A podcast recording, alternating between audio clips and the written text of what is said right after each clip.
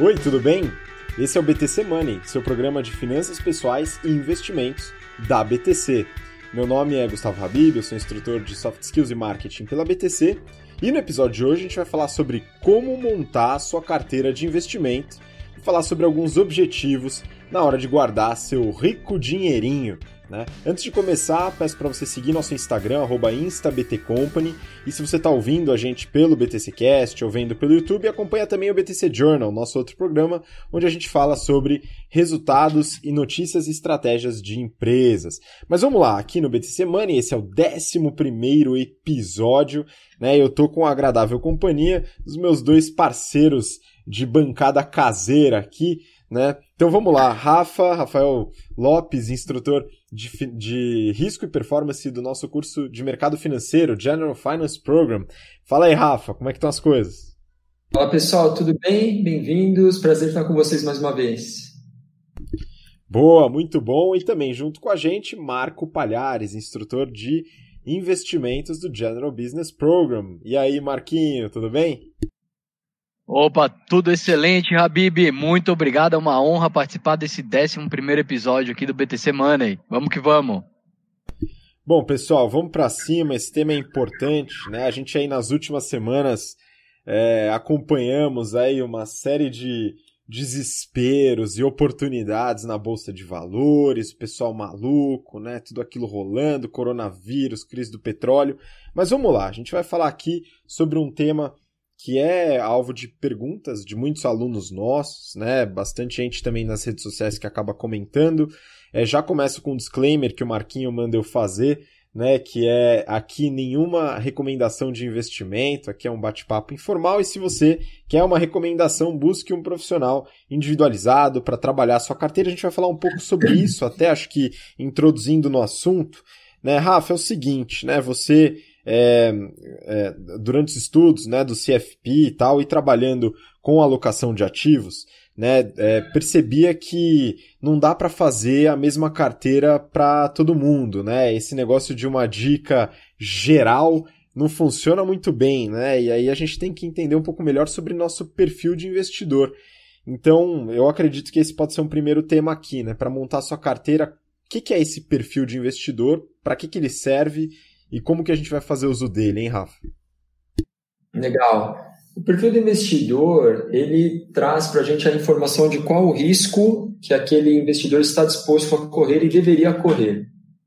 Para que a gente determine o perfil, a gente leva em consideração duas coisas. Por um lado, aspectos psicológicos. Então, se é uma pessoa que tem mais predisposição a tomar risco, por exemplo, um cara que é empresário, naturalmente ele tem um perfil psicológico que, que é mais propenso a risco alguém que é que está num momento de vida e talvez de aposentadoria ou que tem um perfil que volta dedicou a vida profissional mais é, é, para uma carreira dentro de uma empresa, uma longa carreira ou eventualmente uma carreira dentro do funcionalismo tende a apresentar um perfil psicológico um pouco mais conservador. Então, o perfil psicológico é uma das variáveis que determinam o perfil.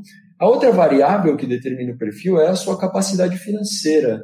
Por exemplo, o investidor que tem um orçamento muito apertado, ou seja, quase tudo que ele ganha é destinado ao pagamento de contas né, e ao orçamento doméstico, com certeza não tem muita capacidade de tomar risco. Né? Você não vai pegar o recurso que eventualmente ele tem investido ou que ele consegue investir todos os meses e construir uma carteira muito agressiva. Então, quando a gente mistura essas, esses dois componentes, que são os aspectos psicológicos e as condições financeiras, a gente consegue determinar o perfil do investidor. E aí a gente define eh, a, a, o perfil né, em algumas classificações. A gente divide desde o mais conservador e aí a gente passa pelo moderado, arrojado, até chegar no investidor que tem um perfil mais agressivo. Esse perfil, esse investidor com um perfil mais agressivo, provavelmente vai ter uma parcela dele investida, por exemplo, em ativos de bolsa. O, o investidor mais conservador já vai ser aquele cara que vai ter dinheiro na, dinheiro na poupança, num CDBDI, num Tesouro Selic, que são ativos mais conservadores. Então é Boa. é isso. Oi? Fala aí, Rafa. Então é isso, é isso. Beleza, e aí a gente tem uma série de. Quando a gente fala dos, do, dos perfis de investidor, né, muito possivelmente a gente imagina alguns tipos de investimentos ou classes de ativos né, que a gente pode colocar, né? Então o Rafa mesmo comentou, né? Muitas vezes o investidor conservador vai deixar boa parte daquele dinheiro guardado, né, da sua carteira de investimentos, em investimentos muito conservadores. O Rafa colocou da poupança ou do CDB-DI, né? Então, você fala aí de um certificado de depósito bancário que tem a sua rentabilidade atrelada aos juros, né, a taxa de juros básica, né, muitas vezes 100% do CDI, né, acontece bastante, ou eventualmente outros títulos, né, e aí classes de ativos, se a gente fala disso, Marquinho, que outras classes a gente pode ter indo para o perfil mais conservador, hein, o que, que você imagina? Excelente, Habib.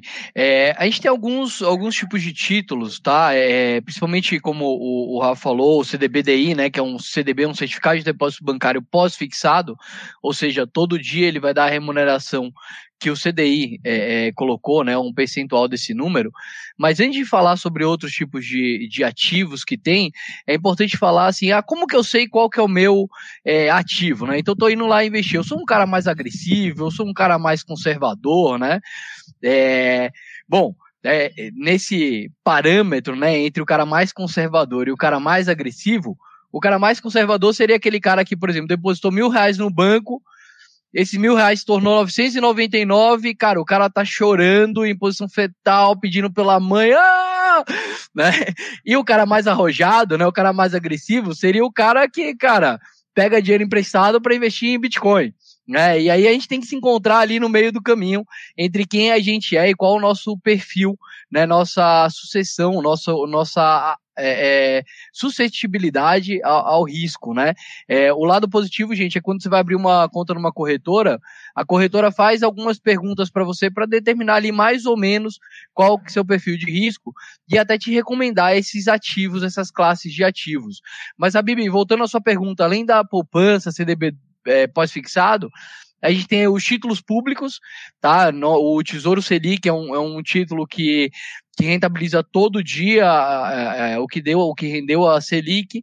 Além disso, a gente tem algumas letras de crédito. Então, duas muito utilizadas no Brasil hoje são a LCI, e LCA, né, letras de crédito imobiliário e letras de crédito agrícola, muito porque muitas delas têm essa rentabilidade é, é, fixa, né, ou seja, é, e, e, sendo pós-fixada, a gente não tem como perder dinheiro, a não ser que a, a, taxa de juros seja negativa. A gente tem também letras financeiras e até fundos, tá, fundos DI, que acompanham aí esse, esses ativos de pouco risco. Boa, e aí a gente começa a partir para ativos que tem um pouco mais de risco. E aí, Rafa, passo a bola para você de novo. Né, o Marquinho falou do perfil, né? Achei interessante. Imaginei a pessoa que pega dinheiro emprestado para colocar em bitcoins, seria muito doido, pelo menos ao meu perfil, né? E eu fiz o meu o meu perfil de investidor nas corretoras, né? E sempre deu agressivo, mas vou te falar que eu nunca pensei nessa hipótese, então talvez tenha um nível ainda mais agressivo que o meu aí, né? Isso pode acontecer também, né? Enfim. Mas, Rafa, vamos lá. Né, você, o Marquinho já, já deu a bola aí dos títulos de algumas classes de ativos que são um pouco mais conservadoras, né, com um pouco menos de risco, né, e aí a gente passa para outras classes com um pouco mais de risco. O que, que você coloca aí nessa, nessa, nesse bolsão aí, Rafa? É, a hora que a gente está migrando para classes com um pouco mais de risco, aí a gente já parte para classes mais arrojadas, vamos dizer assim. Então, uma dessas classes é a, a classe que a gente chama de fundos multimercado long and short. Aí o, o nosso ouvinte deve perguntar, como é que é esse tal de multimercado long and short, né? Essa, essa estratégia é uma estratégia que você consegue identificar no próprio nome do fundo. Então você consegue enxergar lá, sei lá, é, XP multimercado long and short, né? Ou BTG multimercado long and short, Itaú multimercado long and short.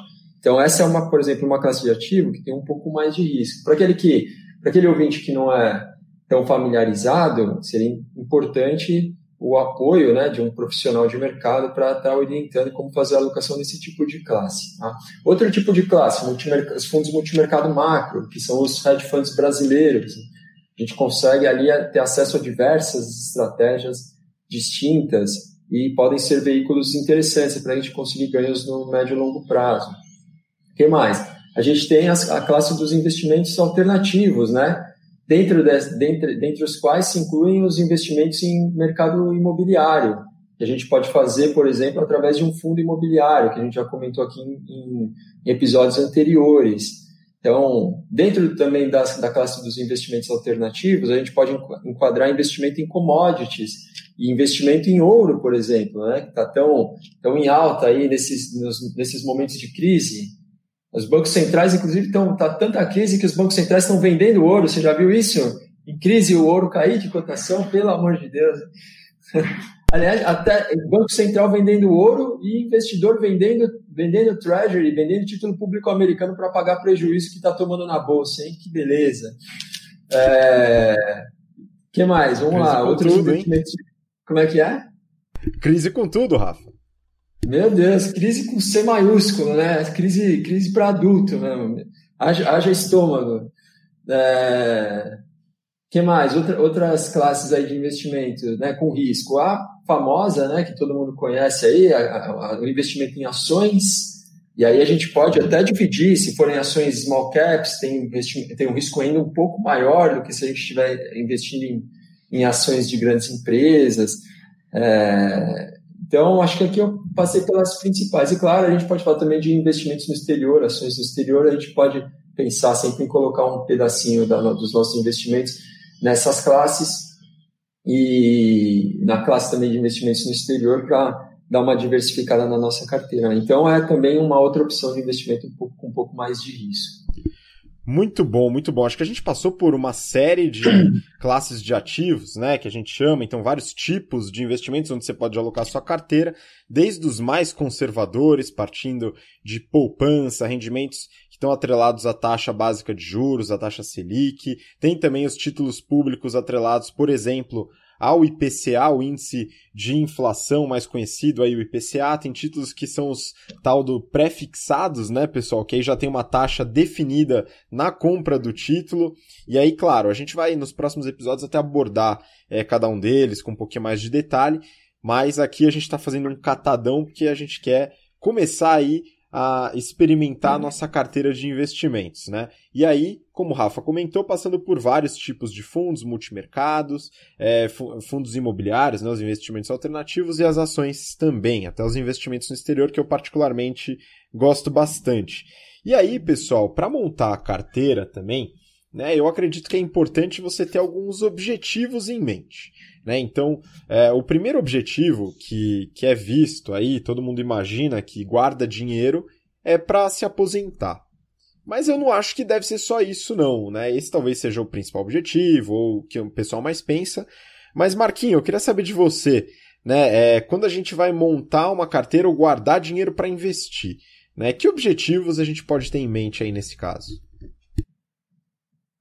Legal, Habib. É, como você falou, o, o, a aposentadoria tende a ser aí o principal motivo, é, ou talvez o maior volume de investimento, né? Com o simples conceito de pô, eu quero ter possibilidade no futuro de não precisar mais trabalhar, né? E continuar tendo grana para pagar os boletos que chegam aqui todo mês, né?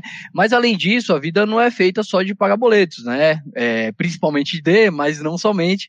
É, a gente tem alguma, alguns objetivos no meio do caminho. Então, por exemplo, ah, eu quero comprar um carro, né? Se bem que hoje na, na, nossa geração aí isso não é mais um grande objetivo. Faremos né? Mas... um episódio sobre esse tema ainda. Então você que está ouvindo, a gente ainda vai falar em breve sobre comprar, alugar carro ou usar transporte alternativo. Mas continua aí, Marquinhos. Só um, é, um spoiler aí, rápido. Isso aí.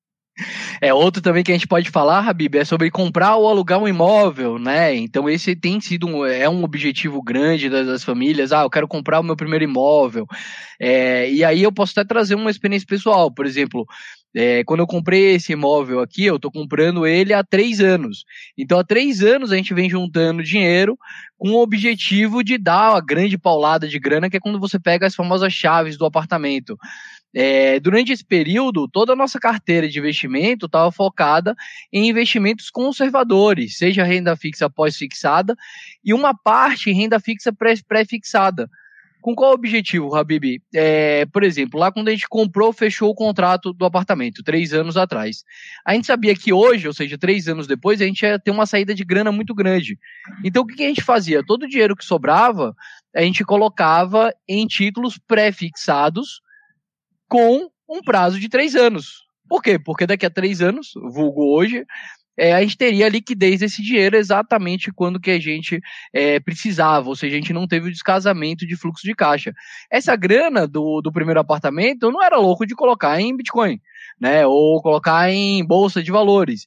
Então, normalmente você faz os investimentos lastreados em objetivo. Né? É, por outro ponto, quando a gente fala em aposentadoria, por exemplo, eu penso em me aposentar, em ter dinheiro suficiente, sei lá, daqui a uns 40 anos. Né? É, esse tipo de investimento, lastreado em aposentadoria, ou seja, com o objetivo de se aposentar, eu me dou o luxo de investir em investimentos mais arriscados. Então, por exemplo, eu tenho uma previdência e a previdência ela está no nível mais arriscado. Tem muita ação, tem muito derivativo, esse tipo de coisa. Por quê? Porque eu tenho um, um longo período, de 40 anos aí de, de investimento. Tá? Outros objetivos, a Bibi, abrir um negócio, que a gente pode falar, é, formar o famoso colchão financeiro, né, que a gente falou no nosso episódio número 1 do, do BTC Money, e viajar, né, que também é outro objetivo legal. Pois é, Marquinhos. Então, até aproveitando essa, essa puxada que se deu dos outros objetivos, né? Então, a aposentadoria muitas vezes é aquilo que a gente vê inicialmente, guarda dinheiro para isso, né? Tem os famosos planos de previdência, que um dia a gente vai falar sobre isso com mais detalhe também, mas não necessariamente precisa ser um plano de previdência, o título de previdência, previdência privada, que é usado para aposentadoria. Você pode usar outras coisas, né? Até ia puxar aqui para o Rafa, mas vamos lá, Rafa. Primeiro ponto, o Marquinho falou de um outro objetivo, que é a reserva de emergência o colchão financeiro, como ele fala. Né? A gente falou sobre isso no primeiro episódio, mas é um objetivo. Né? E aí, a gente pode colocar nos fundos multimercado, né? Como é que funciona isso? A gente deve separar as classes de ativos por objetivos? É, tá tudo interligado, né, Habib? Mas assim, reserva de emergência é uma coisa que é sagrada. Ou seja, você não pega a sua reserva de emergência e fala, nossa, surgiu uma oportunidade na bolsa, bora lá, vamos comprar. Não dá, né? Se fizer isso aí, você vai quebrar a cara, assim, grande chance. Ou então, é, é, é a, reserva de emergência para colocar num fundo multimercado, que você fala, pô, você está naquela fase de confiança, né? Nossa, tá tudo dando certo, tô ganhando muito dinheiro. E aí que, aí que mora o perigo, né? Aí que o cara quebra a cara, né? Porque aí ele perde a disciplina e fala, tá tudo, tá tudo dando certo, vou tirar dinheiro então da minha reserva de emergência para alocar num, em ação ou num fundo multimercado. E aí o que, que acontece? O mercado vira na semana que vem e aí você toma um prejuízo e não consegue repor a sua reserva de emergência. Então, reserva de emergência é sim um dinheiro que tem que ficar separado, como a gente comentou, tem aquela regrinha de bolsa que normalmente a gente pensa aí, né, uma das seis meses da renda líquida aí de, de, de de, de, de reserva né, para poupar, e aquele recurso você não mexe, ele está lá para isso, como o próprio nome diz, é a reserva de emergência, um colchão de proteção. Boa! Cara, e uma experiência pessoal, né? Então, esse ano, 2020, é um ano fortíssimo de saída de caixa, né? No meu caso. Então, cara, juntou reforma do apartamento, casamento e lua de mel. O negócio tá treta, é. né? Eu fico pensando, bom, e se eu tivesse colocado essa grana em bolsa, né? É, talvez eu tivesse algum problema, né? Porque legal, é o Ibovespa. Oi, Rafa. Talvez você tivesse que adiar a festa. Pois é, né? Ia ter que trazer aqui a, a lua de mel talvez para um lugar um pouquinho mais perto, né? A festa talvez não tivesse muita bebida, tudo aquele negócio, né? Tem que dar uma adaptada. Mas... O casamento você fez um churrascão, né? E a lua de mel em Praia Grande. Porra. Pois é, Rafa, mas é isso mesmo, cara, não ia ter jeito. Mas é importante, né? Eu acho que isso tra traz luz, né? Pô, o dinheiro que você guarda, é importante que você tenha um horizonte dos objetivos para saber, principalmente quando vai ser a hora do desembolso. Né? Tudo bem que hoje em dia, o pessoal que, que gosta de assistir os influenciadores financeiros aí, todo mundo quer só alugar casa, ninguém quer comprar, ninguém quer casar, ninguém quer fazer nada, né? Só quer juntar dinheiro, é o único objetivo. Eu tenho alguns objetivos diferentes, e aí nesse caso é importante fazer uma alocação responsável. Acho que o principal ponto, a gente estava conversando antes de gravar, é você ter completa noção, né, um planejamento de entrada e saída né? E aí você consegue planejar com mais facilidade. Então, eu no caso tinha, é, é, não foi tão antecipado esse planejamento do, do casamento, lua de mel, etc., mas teve a, a, cerca aí de um ano e alguma coisa para planejar. Então, nesse tempo, eu sei que a, o dispêndio vai ser grande num tempo próximo. Dessa forma, pode ser mais prudente colocar em títulos é, mais conservadores, né, para esse tipo de coisa. Então, um objetivo pode ser esse, né? Casar pode ser um objetivo, mudar, como o Marquinho comentou, né? Comprar um apartamento pode ser um objetivo, a reserva de emergência é um objetivo, ou colchão financeiro, a aposentadoria é um objetivo, né? E tem vários objetivos. Viagem, por exemplo. Marquinho, aí eu queria que você compartilhasse aí, que eu sei que você tem um caso curioso aí de guardar dinheiro para viagem. Conta aí. Boa, Bibi. É, assim, viagem é uma coisa que a gente tenta não abrir mão, tá? Então a gente sempre tenta viajar lá uma vez por ano, uma vez a cada dois anos no máximo. Só que o destino, ele é variável, né? E aí, certa vez, eu comentei com Bianca é o seguinte, a gente, pô, pega o dinheiro da viagem, esse... É meio contabilidade mental, né? Isso que a gente faz, né? Mas, bom, é como a gente funciona mesmo. Então a gente pegava esse fundo desse, dessa viagem e aí eu convenci ela a investir em Bitcoin com o seguinte propósito. Falei, amor, a viagem a gente vai fazer. Mas é o seguinte, se o Bitcoin cair pra caramba, pô, a gente pega o carro com o Sr. Gauss, com o nosso cachorro, e a gente vai pra Praia Grande. Se o Bitcoin subir da maneira que a gente pensa, aí a gente faz uma viagem internacional. A gente acabou indo para Bolívia, né? Então a gente tem esse, é, é, a gente conseguiu dar um pouquinho mais de risco, Rafa, à nossa carteira, com esse com essa desculpa, né, lá entre aspas. Mas normalmente, Habib, quando a gente faz um planejamento para viagem, por exemplo, ah, quero viajar lá para Nova York, como o Rafa estava lá duas, três semanas atrás. Cara, se eu sei que eu quero ir para os Estados Unidos, o que, que eu vou fazer? Eu já vou alocando grana na moeda daquele país. Então, eu posso, por exemplo, alocar 5% do dinheiro focado nessa viagem em dólar, né? Pô, isso é interessante, cara. E você define, né? A questão da, do Bitcoin é interessante que você flexibilizou seu objetivo. A gente pode ir pra Praia Grande, pode ir pra Bolívia. Beleza. E se subisse mais ali, pegava ia pra Singapura, curtia lá aquela piscina infinita, né? Que todo mundo tira foto naquele lugar. Deve ser tipo um piscinão de ramos gourmet, né? Mas enfim, né, ainda vou conhecer um dia, né? Tenho vontade de conhecer Singapura. Mas é interessante esse essa alocação, né? E aí, Rafa, também tem outros objetivos, mas falando agora de aposentadoria, que é muito, que é, vamos dizer, para grande parte da, dos profissionais que fazem alocação de ativos, é o grande objetivo daquela carteira. E aí, quando a gente fala de, de aposentadoria, Rafa, como que a gente pode balancear essa carteira mais ou menos, né? Tudo, o conservador, se o perfil for conservador, coloca tudo em ação, espera que o negócio valorize, como é que é essa dinâmica? É, o risco da carteira sempre tem que respeitar o perfil do investidor, então tem que inventar. Tá? Ah, mas eu queria ganhar mais. Não, cara, não, não é por aí.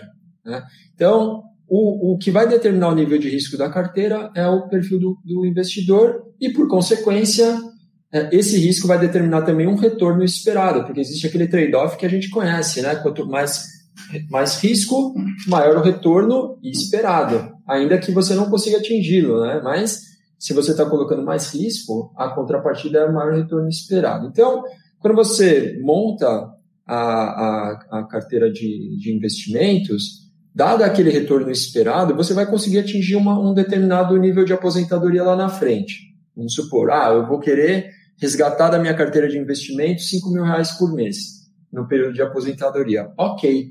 Mas se aquela rentabilidade não for suficiente para isso, qual é a alternativa? Aumentar o risco? Já disse que não.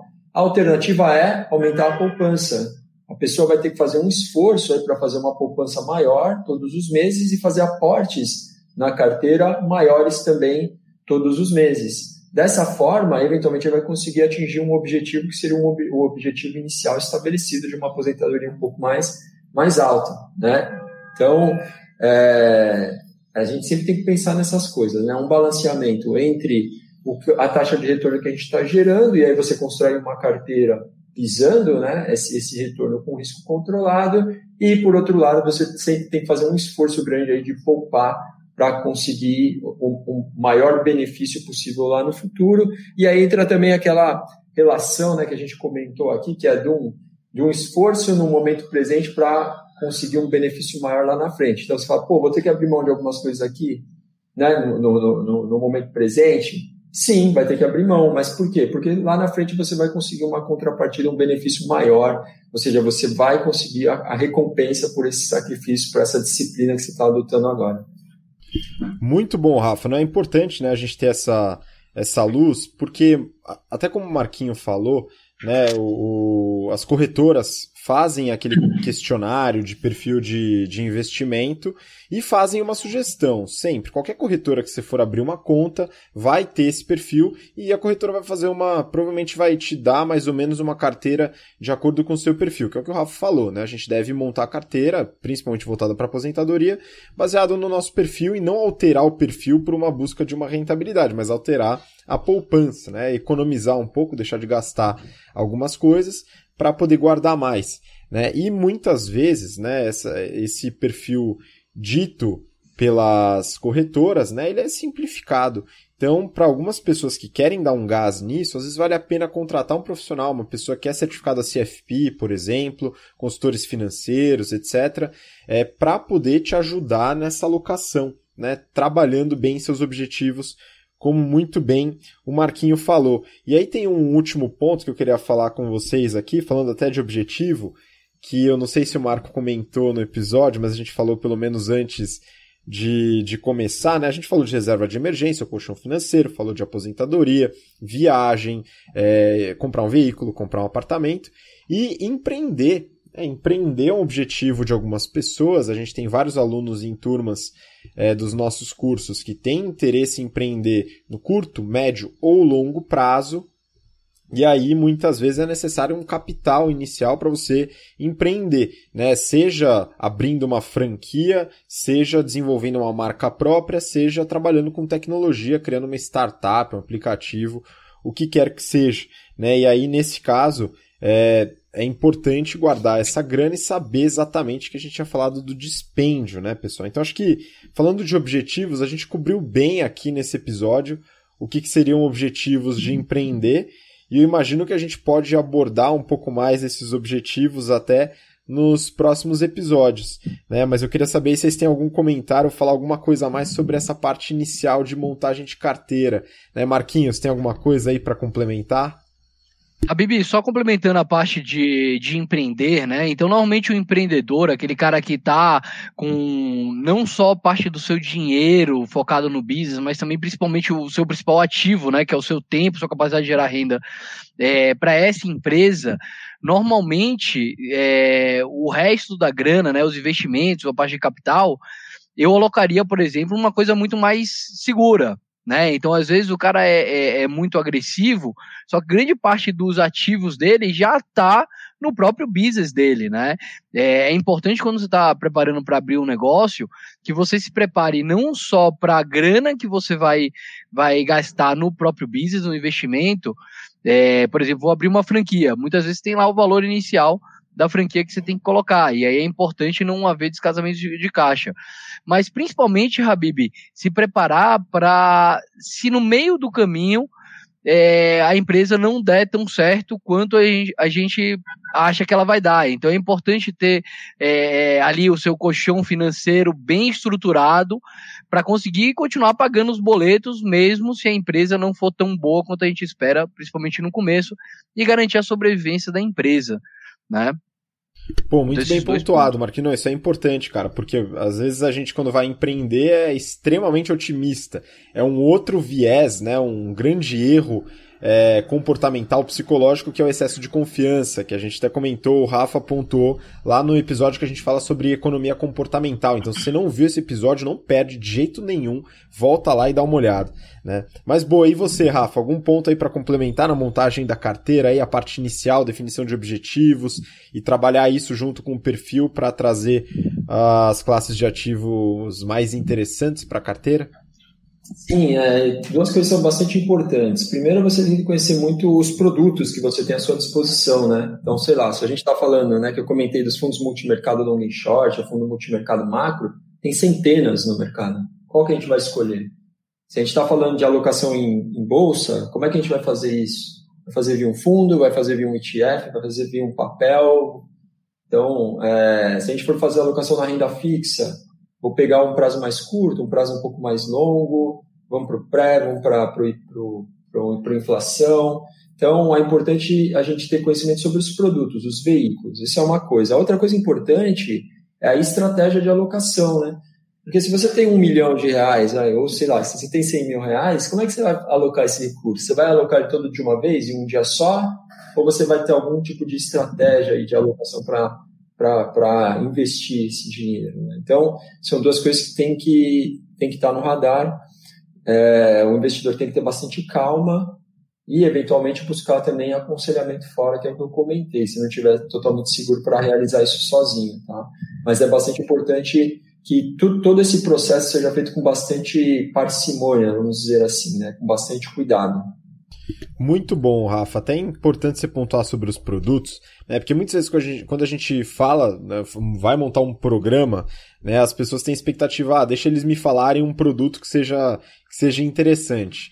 Mas produtos, como você falou, só de fundo multimercado a gente tem centenas, capaz até de ter milhares aí de fundos multimercados disponíveis no mercado. E, e, a gente não pode só ver um fundo, analisar um fundo por produto especificamente. A gente tem que ver várias vários aspectos daquele fundo, seja liquidez, seja histórico do fundo, é, é, a, a, política né, de investimento do, do gestor do fundo e assim por diante. Então, mais importante, inicialmente, né? Tudo é importante, mas inicialmente, antes de entender os produtos que a gente vai fazer nos próximos episódios, que é fundamental, né? Essa parte inicial, que foi a proposta aqui desse episódio, era entender sobre a importância do perfil de investidores, é, como a gente deve categorizar objetivos e alocar recursos de acordo com os objetivos, né, e ter uma noção geral das classes de ativos estão relacionadas aos riscos e ao perfil do investidor. Então acho que a gente abordou aqui. Fala aí, Marquinho. Só complementando, faltou uma coisa que é muito cuidado com o risco, né? Aproveitar que você falou sobre o risco, muitas vezes é importante você gerenciar esses riscos. Então, ah, eu tenho minha carteira lá 100% alocada em bolsa. Cara, compra algumas opções de venda ali, porque se a bolsa desabar, você tem ali um outro ativo que vai garantir a continuidade da sua sobrevivência, né? E aí a gente pode falar sobre isso mais para frente. Desculpa interromper. Não, mas é importante, cara. É importante você lançar esse ponto e com certeza a gente deve trabalhar isso em outro episódio, inclusive a área aí de, de especialização do, do Rafa aí, que ministra a parte de risco e performance de carteiras aí no General Finance Program, né? Diluir esse risco é uma estratégia também que a gente deve utilizar e pensar nisso, bem pontuado. Mas eu acho que por aqui a gente consegue já né, nesse episódio já abordar bastante desse aspecto inicial e acho que tem discussões muito ricas aí para frente, tá, pessoal? Então, bom, queria agradecer a participação de vocês. Mandem aí sua despedida, seu recado final, Rafa, por favor. Pessoal, espero que tenham gostado. Até o, gostado. Até o próximo episódio. Um abraço. Valeu, Rafa, Marquinho, muito obrigado. É isso aí, pessoal. Obrigado por terem ouvido, assistido até aqui. Até o próximo BTC Money. Pessoal, muito obrigado. Obrigado você que ouviu a gente até agora, pela paciência, pelo interesse. A gente vai continuar falando sobre montagem de carteira e produtos e classes de ativos nos próximos episódios, fora outros temas relacionados a finanças pessoais. Então não perca. Toda segunda-feira, meio-dia, isso daqui vai ao ar e fica eternamente aí para você, ou pelo menos até os, os, as, os canais de distribuição que a gente coloca os episódios sobreviverem, né? A gente espera por isso. Muito obrigado por acompanhar, a gente se vê na próxima semana. Um grande abraço, até lá, tchau, tchau.